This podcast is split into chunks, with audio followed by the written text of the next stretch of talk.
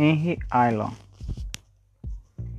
Henry Island nasceu em 15 de julho de 1879 em Paris, filho de Paul Alexandre Joseph e neto de Henry Alexandre.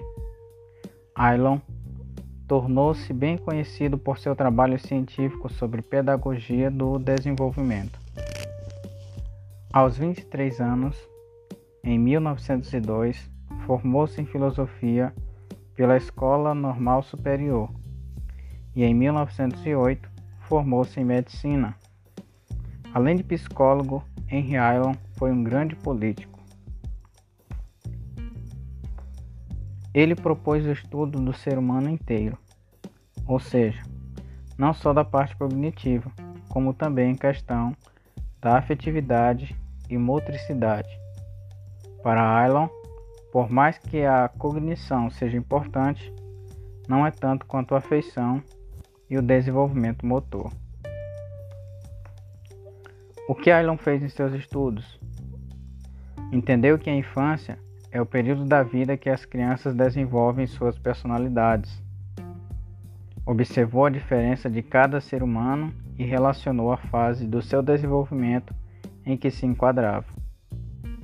Buscou entender a origem biológica de como se dá o desenvolvimento. Colocou características biológicas e orgânicas como sociais. Reconheceu que sentimentos e emoções influenciam no desenvolvimento. Levou em conta as teorias de Freud e Piaget.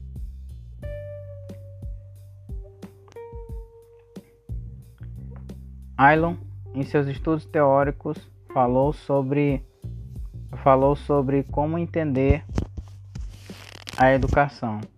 São elas a afetividade, as emoções, o movimento. As contribuições de Aylon para a educação.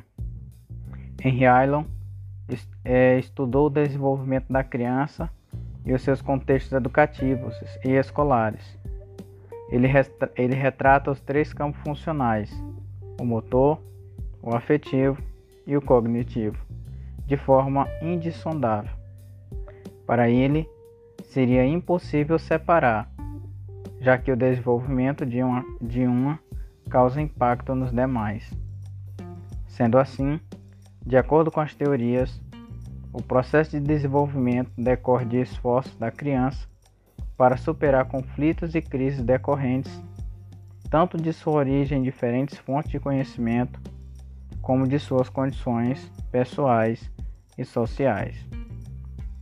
De acordo com Henry Aylon, a dinâmica do desenvolvimento é complexa, não é estática e homogênea. Transforma-se junto com a criança conforme fatores orgânicos, sociais, ritmo de, desenvolvimento. Para Aylon, existem os fatores orgânicos e o ritmo de desenvolvimento. A importância de Aylon e a educação para professores. Em uma escola, os professores não devem se limitar apenas a transmitir conhecimento. Também é preciso ensinar o pensar criticamente.